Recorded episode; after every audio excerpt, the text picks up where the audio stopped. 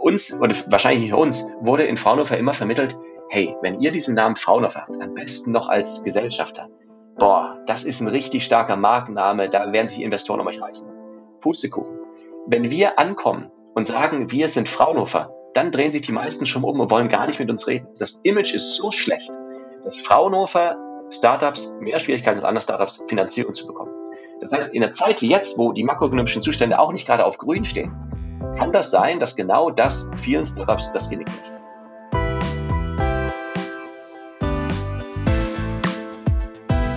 So geht Startup. Mit Nadine Jans. Nicht nur Elon Musk kann Satelliten ins All schießen, sondern auch das Freiburger Start-up Constella. Doch während Musk mit seinen Starlink-Satelliten flächendeckendes Internet bereitstellen möchte, geht es Constella darum, einen Beitrag für die Ernährungssicherheit zu leisten. Wie das genau funktionieren soll und warum der Gründer die Bedingungen für Ausgründungen aus dem Fraunhofer Institut kritisch sieht, obwohl sein Startup selbst eine Ausgründung ist, das verrät er mir alles heute im Podcast So geht Startup. Ich bin Nadine Jans, Teil der Gründerszene-Redaktion und ich freue mich, dass ihr heute wieder eingeschaltet habt. Max, schön, dass du uns aus Freiburg zugeschaltet bist. Moin Nadine, schön, dass ich dabei sein darf. Sag mal, du bist ja promovierter Physiker und vor neun Jahren hast du ja noch als festangestellter Wissenschaftler an der Uni Göttingen gearbeitet und unter einem Mikroskop. Wie kommt man denn von Mikroskopen zu Ernährungssicherheit und Weltraum? Ja, äh, der war wahrscheinlich so eine kleine Krise hat, würde ich sagen. Ich habe Mikroskope gebaut, das war auch fantastisch. Habe mich allerdings so ein bisschen in so einem Hamsterrad gefunden. Ich war total aufgeregt von der Technologie, von der Forschung, die wir gemacht haben. Es war aber so, äh, dass man die Forschung gemacht hat, um dann ein Paper zu schreiben. Die Paper hat man geschrieben, um dann äh, Förderung zu bekommen. Die Förderung hat man genutzt, um neue Mikroskope zu bauen und so weiter und so fort. Und das ist auf der einen Seite sehr schön und auch irgendwie nobel, würde ich sagen, vom wissenschaftlichen Hintergrund. Aber es war mir persönlich nicht ausreichend motivierend genug. Und dann habe ich mir überlegt, na gut, ähm, jetzt machst du den Doktor mal zu Ende. Was kannst du denn noch machen? Und ähm, habe für mich herausgefunden, es gab so drei Bereiche, von denen ich äh, jeweils keine Ahnung hatte. Also das hatten sie alle gemeinsam, aber wo ich gedacht habe, so, na gut, das sind wahrscheinlich die Zukunftstechnologien, denen ich mich vielleicht widmen möchte. Äh, das eine war alles um Machine Learning und AI. Und man sieht ja jetzt gerade generative AI, die Revolution, äh, super, fantastisch. Also lag ich einigermaßen richtig, hatte aber natürlich keine Ahnung. Ähm, das zweite geht grundsätzlich um Automation, wo ich denke, gedacht habe, ja, gerade Automation, das wird wichtig sein, einfach um, äh, sage ich mal, die Freiheit zu bekommen, sich um andere Dinge zu kümmern, ganz grob, um wichtige Dinge, zum Beispiel Klimawandel. Und ähm, das dritte ist der Bereich Space. Ich habe ja auch wieder Richtung Klimawandel gedacht. Wir haben ein planetengroßes Problem mit dem Klimawandel. Und was ist denn eine planetengroße Technologie, die hier entsprechend Abhilfe schaffen könnte? Und äh, da kam für mich äh, Space äh, dann in Frage. Ich habe mich auch wild beworben in alle drei Richtungen und hatte dann die Möglichkeit, in die planetaren Wissenschaften bei Fraunhofer zu gehen, am Fraunhofer Ernst-Mach-Institut in Freiburg und wurde dort dann auch der Missionswissenschaftler für eine Fraunhofer Satellitenmission und zwar mit dem Namen Ernst. Was glaubst du denn, wie hast du oder womit hast du da überzeugt, wenn du sagst, du hattest eigentlich überhaupt keine Ahnung davon? Es gibt zwei Theorien dazu. Die erste Theorie ist, die Person, die mich interviewt hat, hat noch weniger Ahnung als ich gehabt. Das war das erste. Äh, oder das zweite war, man hat gemerkt, dass ich vielleicht fachlich ähm, äh, keinen Luft- und Raumfahrt-Hintergrund habe, aber dass ich genug vielleicht Ansätze besitze, um die Problemstellung zu lösen. Und ich war natürlich auch nur Teil eines Teams. Ich habe das ja nicht alleine gemacht und ähm, vielleicht habe ich einfach eine gute Lücke füllen können. War auf jeden Fall meiner Meinung nach eine sehr gute Entscheidung. Äh, für mich sowieso und ich glaube auch für die. Und wie ging es dann weiter? Ich habe mich reingestürzt in diese Technologien, war völlig begeistert, äh, muss man sagen. Bin auch immer nach wie vor völlig begeistert. War für mich eine neue Welt, viel näher an der Anwendung dran als zuvor. Und dann muss ich sagen. Es war 2017, richtig? Ja, ich habe 2015 angefangen sogar. Also 2014 noch mhm. äh, in, in Postdoc gemacht, 2015 dann angefangen, äh, Mitte 2015. Und äh, eine Sache gab es, die mich so ein bisschen gestört hat, nach hinten raus immer mehr. Und das war, ähm, dass ich gesehen habe, wir haben ja fantastische Technologien, aber bestimmte Anwendungsfälle, die ich eigentlich gerne hätte. Es ging da um Städteplanung, um Waldbrandrisiko, es ging auch um Landwirtschaft. Die konnte ich einfach nicht umsetzen, weil es in dem Projektrahmen nicht möglich war.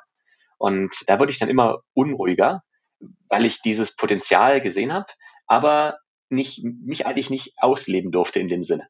Und äh, dann äh, habe ich halt die Tools benutzt, die äh, Wissenschaftler zur Verfügung haben oder, oder ich vielleicht auch ein bisschen, bisschen blind gewesen, welche Tools ich dann irgendwie habe und habe dann angefangen, Anträge zu schreiben wieder, das hat ja schon mal geklappt, äh, hat er schon mal keine Ahnung, wo dann hat dann eine Stelle bekommen, vielleicht kann ich auch ohne Ahnung einen Antrag schreiben zur Städteplanung oder zur ähm, Bewässerungsoptimierung auf Basis dieser Technologie. Und ich habe ganz viel Lob, aber auch ganz viel Ablehnung erfahren. Lob für ganz tolle Idee, rufen Sie uns doch an, wenn Sie fertig sind. Ja, aber ich brauche erstmal Geld. Ja, ja, rufen Sie doch bitte an, wenn Sie fertig sind. Und ähm, ich glaube, wir haben insgesamt 14 Anträge geschrieben, die in diese Richtung gingen, die letztendlich alle nicht erfolgreich waren. Und der, der erste Antrag, den wir geschrieben haben, der war gleich mit der ESA.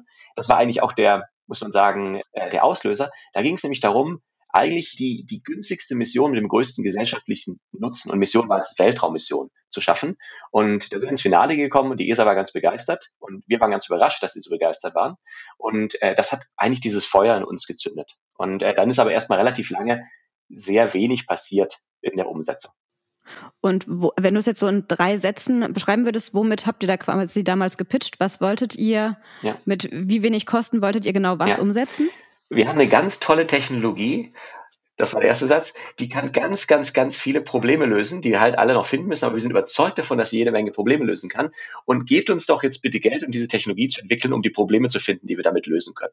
Das heißt, ihr habt die Probleme gar nicht benannt oder wie? Sehr am Rande, sehr am Rande. Du musst dir vorstellen, äh, wissenschaftlicher Gedankenweg und ganz viel Fokus auf die Technologie. Es war ein reiner Technology Push. Und äh, klar, dass äh, jeder, der jetzt diesen Podcast hört, denkt so, oh, Max, du Blödmann, ne? Das weiß doch, das ist doch quasi das 101 von, von jedem Accelerator Generator, fangen mit dem Problem an, haben wir aber nicht. Wir haben wirklich mit der Technologie angefangen und ich glaube, das kann auch funktionieren, aber es hat ein bisschen gedauert. Okay, und das heißt, ihr wurdet Platz zwei. Wie ging es dann weiter? Was wir dann gemacht haben, ist, wir haben dann überlegt, ja gut, äh, vielleicht müssen wir es irgendwie anders ein bisschen beschreiben. Äh, wir haben schon gemerkt, dass da irgendwie ein Problem gab, nicht nur in dem Risikoprofil, was wir angesprochen haben oder was wir hatten. Das war das eine Problem, sondern auch einfach in der Storyline, weil die einfach viel zu technisch war. Und äh, dann haben wir uns überlegt, na gut, äh, lass doch mal in so ein Accelerator-Programm gehen, ohne jetzt wirklich ausgründen zu wollen, um es einfach so ein bisschen das Know-how zu holen, was man braucht. Und äh, das war für uns ein absoluter Gamechanger. Weil sich für uns in dem Moment, oder ich sage jetzt einfach mal für mich, die anderen waren nicht so doof, ähm, für mich hat sich ein ganz neuer Kosmos geöffnet an Möglichkeiten, wie man das denn umsetzen kann. Und es hatte eine, also etwas, was mir damals Angst gemacht hat. Ähm, Im Nachhinein kann ich das nicht mehr so ganz nachvollziehen, aber ich weiß noch, dass es so war. Und zwar jetzt selber die Verantwortung dafür zu nehmen, dass das Ding fliegt. Davor war ich in der etwas angenehmen Position, sagen, na gut, ich bin Wissenschaftler. Ich sorge dafür, dass wir Sachen finden und dann gebe ich die in die Hände von anderen und die machen dann ganz tolle Sachen draus. Und dann kann man sich immer so ein bisschen zurücklehnen, ganz munter argumentieren, ja, aber äh, eigentlich war das für was anderes gedacht oder hätte man noch mehr draus machen können. Und jetzt quasi diesen Schritt selber zu machen, das war neu war aber auf jeden Fall die richtige Entscheidung. Das heißt, wir haben dann letztendlich, sind wir von Accelerator zu Accelerator gesprungen. Wir haben auch einen Fraunhofer-Accelerator mitgenommen, der sehr, sehr, sehr gut war. Der entscheidende Accelerator für uns war allerdings äh, von einem äh, Venture Capitalist in London, und zwar Seraphim Space Camp, der uns wirklich erzählt hat, wie müsst ihr diese Story denn eigentlich aufbauen, damit ihr auch die Möglichkeit habt, mit dieser Story Geld einzuwerben, denn das braucht ihr letztendlich, um das umzusetzen. Und danach also davor haben wir quasi keine Anträge gewonnen, also nicht quasi, sondern wir haben genau null Anträge gewonnen. Und danach hatten wir eine sehr, sehr, sehr gute Erfolgschance. Und das ist auch Teil der Erfolgsgeschichte von Constellar, würde ich behaupten, weil wir einfach, sage ich mal, auch immer wieder öffentliche Gelder anzapfen konnten, um die Technologie weiterzuentwickeln, denn es ist eine sehr, sehr, sehr komplizierte Technologie im Endeffekt. Und wir brauchen natürlich Wahnsinnskapital, um das auch umzusetzen. Ja, mittlerweile habt ihr ja auch ein konkretes Problem ausgemacht, was ihr quasi damit bekämpfen wollt. Und zwar geht es ja darum, dass sich der Nahrungsverbrauch laut UN bis 2050 ungefähr verdoppeln wird. Angesichts von Wassermangel und Klimakatastrophen ist es natürlich eine große Herausforderung und ihr möchtet dem quasi entgegensteuern. Wie genau soll das funktionieren?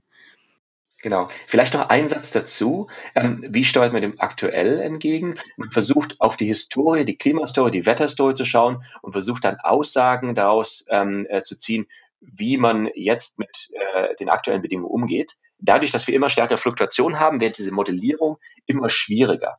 Und was wir eigentlich machen, ist ein Paradigmenwechsel und sagen, lass uns doch einfach die Kernparameter direkt messen. Das heißt, wir messen als Konstellar Temperatur, Wasser und Kohlenstoffzyklen, um in der Landwirtschaft hier ganz konkret Verbesserung von Düngemittelapplikationen, Verbesserung von, fällt mir das englische Wort, Nutrition, ähm, und äh, natürlich auch Verbesserung, Verwässerung auf der einen Seite, aber auch ein Frühwarnsystem zu entwickeln gegenüber pflanzlichen Stress, der, wenn er unbehandelt bleibt, zu Ernteverlust führen kann. Das heißt, wir haben eine Technologie entwickelt, die es aus dem Weltraum möglich macht, genau diese Parameter sehr, sehr, sehr detailliert und sehr akkurat zu messen verlässlich zu messen, was die Modellierung zum Teil überflüssig macht und zum anderen Teil das erste Mal die Möglichkeit gibt, hier global agieren für einen sehr, sehr, sehr günstigen Kostenpunkt eigentlich die Sache noch umzusetzen auf dem Farm-Level. Und das natürlich auch auf, sage ich mal, einer relevanten Zeit und räumlichen Skala. Was heißt denn auf einem sehr günstigen Kostenpunkt? Wenn ich mir vorstelle, ich bin, also wie unsere, ich muss ganz so sagen, unsere Kunden sind nicht die Landwirte, sondern sind die großen Ag-Corporates in der, äh, gerade äh, zum Beispiel in der äh, Produktion von Crop Protection, der Produktion von, von Seeds. Sorry, dass ich hier mal ins Englische springe, weil ich es gar nicht gewohnt bin, hier äh, im Deutschen das quasi von mir zu geben. Und die haben natürlich als ihre Kunden oder Endnutzer sind wiederum die, äh, die Landwirte. Und wenn ich jetzt als Landwirt das optimieren möchte, dann habe ich verschiedene Möglichkeiten. Die genaueste Möglichkeit ist mir eigentlich eine Wetterstation ins Feld zu stellen und genau zu schauen, wie sind eigentlich meine Umweltparameter, wie geht's denn meinen Früchten, meinen Feldfrüchten eigentlich und was muss ich wann machen, um das zu optimieren. Und wir nehmen quasi den ganzen Hassel daraus und machen ähnlich gute Messungen, bloß halt aus dem Weltraum, wirklich physikalische und auch chemische Messungen aus dem Weltraum, um diese Informationen zu liefern, aber müssen dafür halt keine paar tausend Euro verlangen, sondern es geht im Bereich von wenigen Euro pro Hektar pro Jahr. Und das ist der entscheidende Satz, denn das bedeutet, dass wir das so weit ausrollen können, für ein paar Euro pro Hektar pro Jahr, dass selbst Gebiete und Regionen, die bisher nicht auf für diese Technologie, die ja eigentlich da ist, aber halt ungleichmäßig verteilt, die bisher nicht auf zugreifen können, die auf einmal adressierbar werden. Und das eröffnet einen ganz, ganz, ganz neuen Markt. Dabei kostet ja aber auch so eine Mission oder so ein Satellit kostet ja auch was. Genau. Wird es da nicht umgelegt? Das kostet ein paar, das kostet ein paar Millionchen, genau. Wenn ihr jetzt aber vorstellt, du hast ein paar Millionchen, die du dann auf äh, mehrere Milliarden Hektar umlegen kannst, dann ist das pro Hektar gar nicht mehr so wahnsinnig viel. Setzt aber auch voraus, dass ihr dann quasi alle Kunden von allen Gebieten habt. Genau, das würde das hinaussetzen. Das heißt, es ist eine Skalierungsfrage im Endeffekt. Aber selbst mit den Kunden, die wir jetzt haben, sieht das schon ganz gut aus. Man muss aber auch sagen, wir werden nicht nächste Woche schon profitabel sein. Das heißt, in welchem Rahmen rechnet ihr damit, dass, es, dass ihr profitabel werdet? Etwa in vier Jahren. Etwa in vier. Ich habe im Vorfeld mal geschaut und es gibt rund 5500 Satelliten, die bereits jetzt um die Erde kreisen. Hätte man da eure Technologie nicht einfach irgendwie draufschrauben können oder mitinstallieren oder so? Fantastische Frage. Äh, super hätten wir liebend gern gemacht. Ähm, es wäre viel günstiger geworden. Jetzt gibt es aber zwei Vorteile, wenn wir es nicht machen. Zum ersten ist es so, man hat die volle Kontrolle über die Satelliten. Das heißt, man muss sich das nicht irgendwie teilen. Und ähm, das, das ist der erste Punkt. Und der zweite Punkt ist, wir haben natürlich eine ganz spezielle Technologie. Und diese Technologie erlaubt es uns unter anderem auch, dass wir mit nur vier Satelliten jeden Punkt auf der Erde jeden Tag abdecken können. Wir brauchen also nicht die 300 Satelliten von Planet oder sonst irgendwas. Das heißt, wir sind eigentlich schon ganz günstig unterwegs, äh, muss man sagen. Und die Kontrolle ist wichtig, um wirklich auch die Anforderungen der Kunden zu erfüllen. Ähm, und deshalb ist es für uns leider keine Option, aber es wäre toll gewesen. Das heißt, ihr habt es ursprünglich probiert und dann hat es nicht geklappt. Wir haben immer wieder versucht, dieses Konzept durchzuführen. Wir haben es quasi durchgeführt, weil wir ähm, letztes Jahr zum ersten Mal was gestartet haben ähm, auf die Raumstation und äh, die Raumstation hat sich jetzt ähm, äh, nicht dazu überreden lassen, dann genau nach unserem Gusto zu fliegen. Da waren wir ein bisschen eingeschnappt, aber wir haben es dann irgendwie auch verstanden. Und da haben wir das gesehen, da haben wir auch die Einschränkungen gesehen. Hm, und diese Einschränkungen, die können wir uns eigentlich für, den, für das Kundensegment, was wir haben, was vor allen Dingen auf Verlässlichkeit aus ist, die können wir uns nicht erlauben. Du hast jetzt gerade eben schon gesagt, ihr habt im Februar letzten Jahres erstmalig einen Prototypen zur ISS geschickt. Ja. Ich erinnere mich noch an die Bilder, als Jeff Bezos ins All geflogen ist. Wie war das denn bei euch? Vielleicht kannst du uns da, ihr seid ja jetzt nicht selber hochgeflogen, aber vielleicht kannst ja. du uns ja kurz mal mitnehmen, wie das genau ablief. Ja, also ich wäre sehr gerne mit hochgeflogen, aber sie haben es nicht zugelassen und das für meine Mitgründer und die, unsere Mitarbeiter natürlich genauso, wären alle gerne gewesen. Wäre ein bisschen voll gewesen in so einer Racket-Kapsel. Letztendlich, was man, äh, was wir gemacht haben, wir haben das über eine amerikanische Firma, Nanorex, haben uns Platz gebucht auf der Raumstation und wir sind dann mit einem Versorgungsflug auf die Raumstation äh, gegangen und der wurde mal ausnahmsweise nicht von SpaceX, sondern in dem Fall von Northrop Grumman gestartet. Das ist eine andere Firma, die ebenfalls Keten hat. Und ähm, jetzt mal das ganze Vorfeld, die ganzen Gespräche mit der NASA, das ist letztendlich bemannte Raumfahrt. Das heißt, hier wird extrem aufgepasst, dass auf jeden Fall nichts schiefgehen kann. Die mal so ein bisschen außen vorgestellt, muss man sich dann das so vorstellen, man, man sendet dann quasi sein, seine Nutzlast. Also bei uns ist es so ein kleines Paket gewesen. Das muss dann noch durch den Zoll. Da gab es noch die eine oder andere lustige Geschichte. Die wollen wir alle hören. Ja, die, ja also äh, der Hintergrund war der, die Schwierigkeit mit dem Zoll ist, ist ein Druckzylinder. Das war eine Optik drinne, die halt ähm, in der Schutzatmosphäre verpackt war. Und äh, wenn man diesen Zylinder aufmacht, was der Zoll eigentlich ganz gerne gemacht hätte, äh, dann, ähm, weil man das nicht so einfach röntgen kann, es war halt ein Stahlzylinder, dann ist halt die Schutzatmosphäre weg und dann hat man ein Problem mit der Optik. Jetzt gab es zwei Möglichkeiten. Entweder die akzeptieren das einfach so oder man hätte Hunde einsetzen müssen, die dann versucht hätten, durch die Stahlrolle durchzuschnüffeln, ob da Sprengstoff oder sowas drin ist. Ähm, beide Optionen haben wir dann ausgelotet. Glücklicherweise haben sie akzeptiert, aber sonst wären wir ähm, mit Hunden unterwegs gewesen. Da gab es ganz viele lustige Geschichten, aber das würde den Podcast äh, sprengen. Ich muss sagen, Space ist immer ein Abenteuer, äh, weil so wahnsinnig viele Sachen, äh, die man vielleicht, wenn man nicht in dem Bereich ist, nicht, nicht kennt, einfach noch bedacht werden müssen. Wir haben ein riesen Learning gehabt, weil wir auch ganz, ganz viele Sachen nicht gedacht haben geklappt hat es trotzdem. Jetzt hat man das geschafft, dass man die Nase überzeugt hat, das jetzt hochzubringen. Das ist eingepackt, das ist in der Rakete. Unsere Leute waren dann drüben in Houston und haben äh, dann fleißig mitgeholfen äh, und mitgeschaut, dass, dass es auch richtig integriert wird äh, und richtig verpackt wird. Und der nächste Zeitpunkt ist dann ein paar Wochen später, dann geht's dann los. Dann ist das Ding eingepackt, es wird auf die Startrampe gebracht. Ich habe davor einen Freund gefragt, meinte, sag mal, du hast ja mal so einen Space Shuttle Start mitbekommen. Wie war denn das? Und er hat mir erzählt, Wahnsinn. Ne? Also das Gefühl und krass. Und ich sage, okay, wie weit warst du weg? Ja, 50 Meilen sagen. Weil wie weit seid ihr denn weg? Also ich habe mal nachgemessen. Ja, vier Kilometer. Uh, ja, ja. Und es war dann so, wir haben wirklich, also mit bloßem Auge, ohne Fernglas die Rakete sehen können, die war auf der anderen Seite von der Bucht. Dann gab es erstmal jede Menge Rauch und einen Feuerball und man hat natürlich die ersten Sekunden gar nichts gehört. Und auf einmal so, gab es so ein ganz dumpfes Scrollen. Man hat gemerkt, wie haben der Brustkorb dann vibriert. Die Energie, die da freigesetzt worden war, war wahnsinnig. Und wir wurden richtig einmal durchgeschüttelt. Das Ding ist abgehoben. Da gab es den kleinen Schreckmoment, als dann sagen, Raketen sind in verschiedenen Stufen aufgebaut. Und immer wenn eine Stufe quasi ausgebrannt ist, wird die runtergeschmissen. Oder was heißt, wird die losgelassen. Man trennt sich dann von der Stufe, weil man das Gewicht nicht extra hochbringen möchte. Und dann fängt die nächste Stufe an zu brennen. Also muss ich vorstellen, wie ein Auto, was irgendwie mit zehn Achsen äh, und, und irgendwie zehn Motoren startet und immer wenn ein Motor irgendwie keinen keinen Power mehr hat, dann wird der Teil auch direkt weggeschmissen. Das Auto wird immer kürzer. War kein besonders gutes Beispiel, kann man sich eigentlich nicht wirklich vorstellen. Auf jeden Fall, ähm, wir haben dann letztendlich äh, auch diese Stage Separation gehabt. Das heißt, es gab äh, nochmal einen kleinen Puff und eine Rauchwolke in der Luft und dann war ein kurzer Moment bei zwei, drei Leuten von uns, die weniger technisch äh, visiert waren, äh, ist das denn jetzt so richtig? Explodiert hier gerade die Rakete? Und dann hat dann unser äh, Marius, unser CTO, gesagt, ja, das muss so sein, alles gut. Und so war es dann auch. Ein Tag später ist das Ding dann auf der Raumstation angekommen. Wir hatten davor so eine Lego-mäßige Anleitung geschrieben.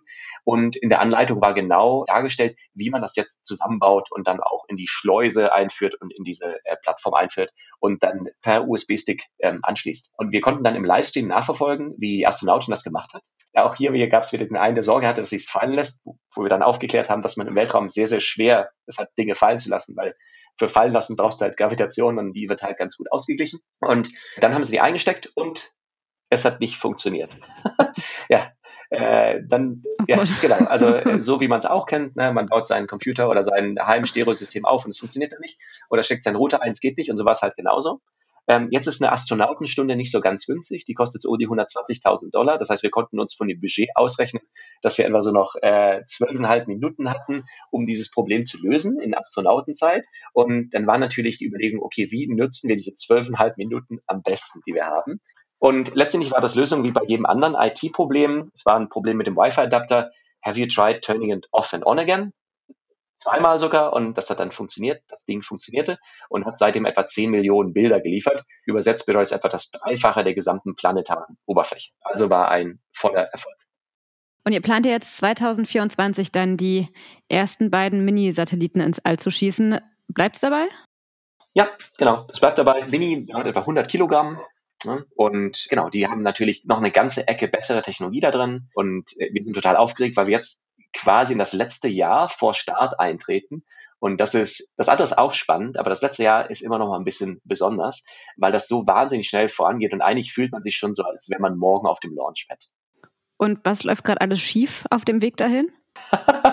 ja, ähm, ich habe das mal statistisch mal so ein bisschen ausgewertet. Wir haben etwa so alle acht, achteinhalb Wochen eine kleine Katastrophe, aber auch die Sachen werden immer wieder gelöst. Also einmal eine kleine Katastrophe, die ich, von der ich berichten kann, ist, wir launchen nicht nur mit SpaceX. Äh, SpaceX hatte im Vorfeld dafür, dass sie eine neue Raketengeneration, das Starship, ähm, launchen, hatte ähm, die Anforderungen verändert.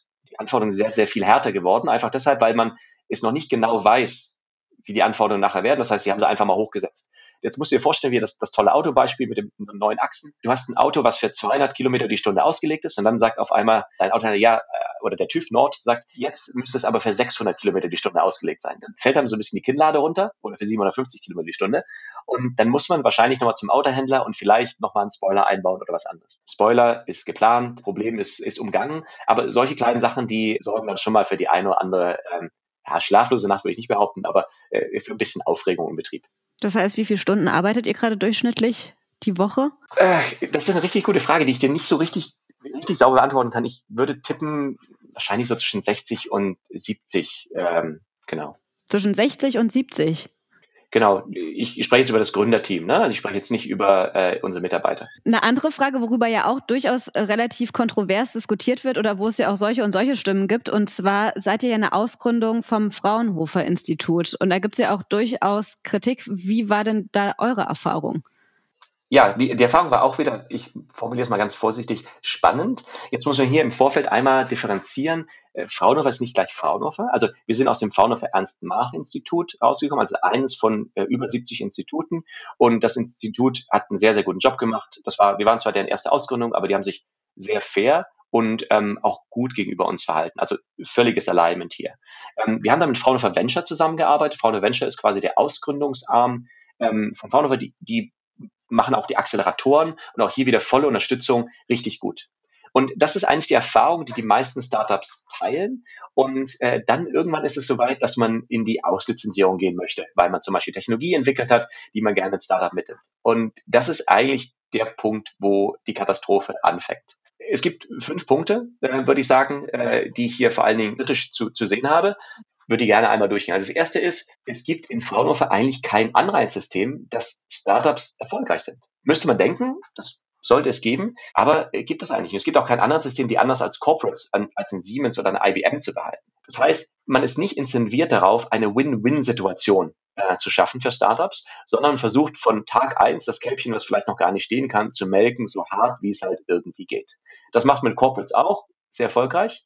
Was glaubst du, woran liegt es? Ich würde behaupten, dass einfach auch von oben, also auch vom, vom Präsidenten, ein ganz klarer Fokus nicht auf Startups, sondern ein ganz klarer Fokus halt auf Corporates liegt. Und Startups, die werden so als äh, vielleicht notwendiges Übel betrachtet und nicht als die Innovationstreiber, äh, die wir eigentlich brauchen, um Sprunginnovation zu schaffen. Ich glaube, es ist einfach eine Kultursache. Wenn wir bei der Kultur weitermachen, ist es insgesamt so, also nicht nur fehlt eine Gründerkultur ne, und auch dieses Risikobewusstsein, sondern es fehlt auch eine Fehlerkultur. Und das haben wir ganz stark mitbekommen in den ähm, Unterhaltungen mit der Zentrale, auch gerade wenn es dann um diese äh, Lizenzverhandlungen und sowas ging, äh, dass hier eine Atmosphäre existiert, die nicht dienlich ist, um konstruktiv an Lösungen zu arbeiten und auch vielleicht mal abseits the beaten path ähm, äh, äh, zu treten, weil man einfach Angst hat, dass man Fehler macht und das entsprechend bestraft wird. Ja, das heißt hier auch ganz klar, wir brauchen eine klare Verankerung von dem Gründungsprozess, ne, und zwar in die Strategie von Fraunhofer. Das muss ganz oben stehen auf der To-Do-Liste von ähm, äh, jedem neuen Fraunhofer Präsidenten. Startups sind wichtig. Ähm, wir brauchen die für die Innovationslandschaft Deutschland und das muss Teil der Strategie sein. Und momentan ist das Gefühl, dass das nicht der Fall ist. Der nächste Teil sind die Prozesse. Ja, äh, die Prozesse, Prozesse sind kompliziert, sind teilweise komplex, würde ich sagen, ähm, und sie sind langsam. Also zum Beispiel Lizenzierung dauert im Schnitt über zwölf Monate. Wenn ich mir jetzt vorstelle, dass äh, ein Startup so ein, vielleicht einen Finanzierungszyklus von sag mal, um die 18 Monate hat, kann es sein, dass es das tierisch blockiert. Bei uns hat es das tierisch blockiert und das ist einfach inkompatibel mit der Spin-off-Zeitgabe. Das heißt, wir haben keine Standardisierung der Prozesse und wir haben vor allen Dingen keine Verortung der Verantwortlichkeit für diesen Prozess bei Fraunhofer Venture. Das wird ihnen quasi aus der Hand genommen und es wird dann wieder zu der, äh, zu der Rechtsabteilung äh, gesetzt, die sonst den ganzen Tag nur Corporates macht. Also das ist nicht mal böse gemeint, aber Corporates leben halt auf einer anderen Zeitskala als Startups und das kann dem einen oder anderen Startup das äh, Genick brechen. Der nächste Punkt ist IP-Konditionen. IP-Konditionen sind teilweise die Hölle. Das, die sind inkompatibel mit Startups. Ähm, es ist viel zu hoch, es fängt viel zu früh an und es ist viel zu langsam. Das heißt, es wird nicht standardmäßig eine Exklusivität gewährt. Wenn ich ein Startup bin, was mit einem Investor zusammenarbeitet, möchte der irgendwann ein Exit-Event haben. Und das kann ich nur erreichen, wenn ich sicherstellen kann, dass die, ähm, dass die IP im Startup ist. Wenn ich ihm keine Exklusivität gebe, wird das maximal unattraktiv. Es wird sofort Mindestlizenzgebühren verlangt, an Tag eins. Bei uns haben sie in dem ersten Jahr einen fünfstelligen Betrag äh, verlangt. Das konnten wir dann rausverhandeln, aber es war ein langer Prozess, der mit extrem viel Druck gearbeitet. Bei uns hat elf Monate, also wir waren einer der schnellen, gedauert. Und es war extrem frustrierend und hat auch wirklich einen Keil getrieben. Das war auch ganz beabsichtigt zwischen dem Institut und dem Startup. Glaubst du, warum war das ganz bewusst so gemacht? Äh, wir haben uns äh, im Vorfeld, weil wir gedacht haben, wir seien schlau, das haben wir einige Mal gedacht und immer wieder auf die Nase mitgefallen, muss man auch sagen. Wir einigen uns mit dem Institut unter Moderation von Fraunhofer Venture und wir haben ein Termsheet und dann muss man dieses Termsheet nur noch umsetzen. Das war der Gedanke. Haben wir gemacht und sind dann in die Lizenzverhandlungen rein und wurden uns gesagt, ja, also warum müssen wir die überhaupt ausgründen? Also nee. Und dann wurden alle möglichen Argumente gebracht, ähm, wurde zum Institut gesagt, also diese Ausführungsbedingungen, ja, da werden sie gerade über den Tisch gezogen. Also wenn sie das machen, dann können sie sich bei der Zentrale nicht mehr blicken lassen. Also richtig grün hinter den Ohren. Sie werden gerade veräppelt hier von dem Startup und Fraunhofer Venture macht sogar noch mit. Also können wir natürlich so machen, aber ich würde es nicht machen. Damit ist ihre Karriere in Gefahr. Das wurde quasi äh, vermittelt und dann hat das Institut gesagt, oh je, oh je, meine Güte, hatte dann Sorge bekommen, was erste, die erste Ausgründung und ähm, hat dann quasi Rückschritte gemacht. Das heißt, egal, ob es unterschrieben war oder nicht, das Termsheet, dann wurde sich davon wieder entfernt und er hat dann sehr, sehr lange gebraucht, um da wieder ranzukommen. Und es ist natürlich auch nachhaltig das Vertrauen äh, beschädigt. Jetzt mal einfach zu den Fakten. Wie viele Lizenzeinnahmen kommen eigentlich von, äh, von Startups? Fraunhofer versus gibt es vielleicht andere Sachen, die wichtiger sind. Größenordnungsmäßig kommen etwa 20, 22 Millionen Euro durch Startups nach Fraunhofer, was jetzt erstmal nicht wahnsinnig viel. Wir haben natürlich sowas wie, wie MP3 und so, das viel mehr Lizenzeinnahmen, aber jetzt wirklich durch Startups ein bisschen mehr als 20 Millionen. Davon ist nur ein Viertel über Lizenzeinnahmen und das andere über F&E. Wir haben noch null Lizenzeinnahmen an Fraunhofer äh, bezahlt, haben aber schon mehrere hunderttausend Euro an F&E-Projekten an Fraunhofer gegeben. Trotzdem wird das Lizenzthema immer nach vorne gestellt und der eigentliche Benefit, die Zusammenarbeit mit dem Institut, die Technologieentwicklung, die wird hinten abgestellt. Und das Letzte, und dann bin ich auch mit meinem Rage Talk einigermaßen fertig, ähm, ist einfach das Image. Uns, und wahrscheinlich nicht uns, wurde in Fraunhofer immer vermittelt, hey, wenn ihr diesen Namen Fraunhofer habt, am besten noch als Gesellschafter, boah, das ist ein richtig starker Markenname, da werden sich Investoren um euch reißen. Pustekuchen. Wenn wir ankommen und sagen, wir sind Fraunhofer, dann drehen sich die meisten schon um und wollen gar nicht mit uns reden. Wir haben es so häufig gehabt, dass sie sagen, ey, wir wissen, wie es bei Fraunhofer Lizenzkonditionen läuft. Wir haben stundenlang mit IP-Spezialisten von unseren Investoren zu tun gehabt, um die überzeugen zu können, dass Lizenzkonditionen gut sind. Haben sie nachher alle zugestimmt. Aber der erste Eindruck ist, das Image ist so schlecht, dass Fraunhofer Startups Schwierigkeiten haben, mehr Schwierigkeiten als andere Startups, Finanzierung zu bekommen. Das heißt, in der Zeit wie jetzt, wo die makroökonomischen Zustände auch nicht gerade auf grün stehen, kann das sein, dass genau das vielen Startups das Genick bricht. Jetzt nochmal zusammenfassend, wie frustriert oder würdest du nochmal ähm, eine Ausgründung mit einem Frau machen oder nicht? Also, ähm, würde ich jetzt durch diesen gleichen Prozess nochmal durchgehen? Nein, ich würde kündigen an Tag eins. Äh, das Problem ist, da hätte ich die IP nicht und würde es wahrscheinlich irgendwie anders versuchen. Aber eigentlich hätte ich das, diesen, diesen Stress würde ich mir ungern nochmal geben. Gibt es jetzt eine Aussicht darauf, dass man die Prozesse ändert? Ja? Gibt es eine Aussicht darauf, dass man mit den, also die Leute, die ich jetzt kenne, die ich damals nicht kannte, ähm, hätte man eine Chance gehabt, das anders zu machen? Und ich muss sagen, dann, ja, denn Fraunhofer hat tolle Leute, tolle Technologien, ein Wahnsinnsnetzwerk und es gibt einfach nur dieses Bottleneck, der, äh, der, der letztlich die, die auf, auf der Prozessseite liegen. Und wenn man das löst, wenn man die Prozesse löst und das ein vernünftiges Anreizsystem schafft, dann werden die IP-Konditionen besser, wir bekommen eine andere Kultur rein und das Image bessert sich auch. Und dann ist das eine richtig tolle Sache und dann können wir auch auf internationalem Niveau mithalten. Aber bis dahin ist es eine Sache, die ich eher skeptisch betrachte. Das heißt hier, liebe Fraunhofer, Leute, die es gerade hören, bitte ändert was. Und für wie realistisch hältst du das? Ich glaube, da gibt es eine Änderung. Ich meine, Kultur wird, sage ich mal, von oben nach unten auch. Ja? Und ich glaube, mit dem Wechsel in der Fraunhofer Führung wird es da auch eine Änderung in der Kultur geben und da würde ich mich drüber freuen. Ihr konntet ja trotzdem mittlerweile prominente Investoren von euch überzeugen. Also zuletzt hat ja unter anderem auch der Schweizer VC Lakestar in euch investiert. Wie konntet ihr die denn dann für euch gewinnen? Wie lief das ab und was haben die euch denn übers Fraunhofer dann gesagt? Wie war denn da so die Rückmeldung? Die Rückmeldung war, es ist immer kritisch. Wir haben dann auch direkt Hausaufgaben bekommen, wie wir unsere Lizenzbedingungen nochmal verändern. Also wir haben uns vertraglich zu verpflichtet, damit das dann auch weitergeht. Ähm, das haben wir geschafft. Ähm, aber es war nur mit massivem Druck möglich.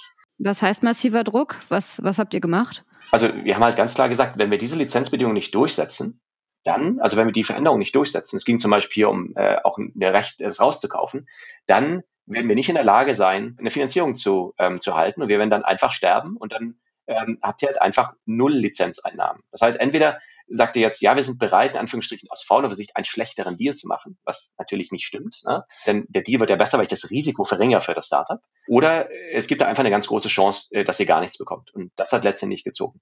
Kennst du denn andere Startups, die das nicht geschafft haben, die dann deswegen tatsächlich pleite gegangen sind? Ich kenne von den Startups, weil wir, also man trifft sich in einem Accelerator und dann verliert man sich über diesen Prozess. Ähm, ich habe vor allen Dingen mit den Startups, die es dann geschafft haben, noch Kontakt, weil man dann auch einfach sieht, wie die weiter wachsen, sich austauscht. Von denen habe ich ähnliche Geschichten gehört. Ich kann jetzt über keinen konkreten Fall berichten, wo äh, gesagt wurde, ja, okay, die haben eine super Technologie und wir wissen jetzt ganz konkret, dass es genau an diesem Punkt lag, dass sie es nicht weiter geschafft haben. Okay, das heißt, du kannst ja jetzt nicht irgendwie sagen, so und so viele erfahrungsgemäß äh, sind da jetzt schon, haben es nicht geschafft, deswegen. Äh, ich, ich habe keine verlässliche Statistik dazu, ich müsste raten. Ähm, wir kennen natürlich Leute, bei denen das extrem schwierig war, wo es sicherlich rausgezögert, das rausgezögert hat. Ähm, aber äh, hier würde ich mir nicht zutrauen, eine Zahl zu nennen, äh, so gar nicht das würde. Ich glaube aber, es ist ein Riesenproblem. Und wie zuversichtlich bist du, dass ihr es aber schafft, erfolgreich hoch hinaus ins All zu starten? sehr, sehr zuversichtlich. Wir haben ein fantastisches Team. Ich würde sagen, unsere Kultur ist intakt, würde ich behaupten. Und letztendlich ist Kultur, würde ich behaupten, mit das Wichtigste in einem Startup. Also, dass es halt nicht nur bei, wenn es gut läuft, gut läuft, sondern auch wenn es mal nicht so gut läuft, immer noch im Team gut läuft. Wir haben eine sehr konkurrenzfähige Technologie. Das wird wahrscheinlich erst nach hinten raus der Differenziator werden. Und wir haben einen fantastischen Marktzugang. Und ich glaube, die drei Komponenten mit, sage ich mal, ähm, den richtigen Markttreibern und den richtigen äh, Regulatoren und auch der richtigen, sag ich mal, äh, was wir letztendlich machen, ist eine, eine Hochtechnologie benutzen, um eins der größten, um einen der größten Herausforderungen unserer Zeit, äh, Klimawandel und Ernährungssicherheit, um, um die zu tackeln. Und ich glaube, diese Kombination aus Dringlichkeit, fantastische Technologie, super Team und prima Marktsetup ist was, was äh, nur ein Erfolgsrezept sein kann. Vielen lieben Dank für deine Zeit und für deine Schilderung. Äh, danke, Nadine. Ja, mach's gut. Danke auch an euch fürs Dranbleiben. Falls euch die Folge gefallen hat, freuen wir uns, wenn ihr uns abonniert und eine gute Bewertung dalasst. Und ansonsten, falls ihr Ideen habt, mit wem wir mal reden sollen oder Anregungen, dann schreibt uns doch gerne an redaktion.gründerszene.de. Ich bin Nadine Jans und freue mich, wenn ihr nächste Woche wieder einschaltet. Tschüss, macht's gut.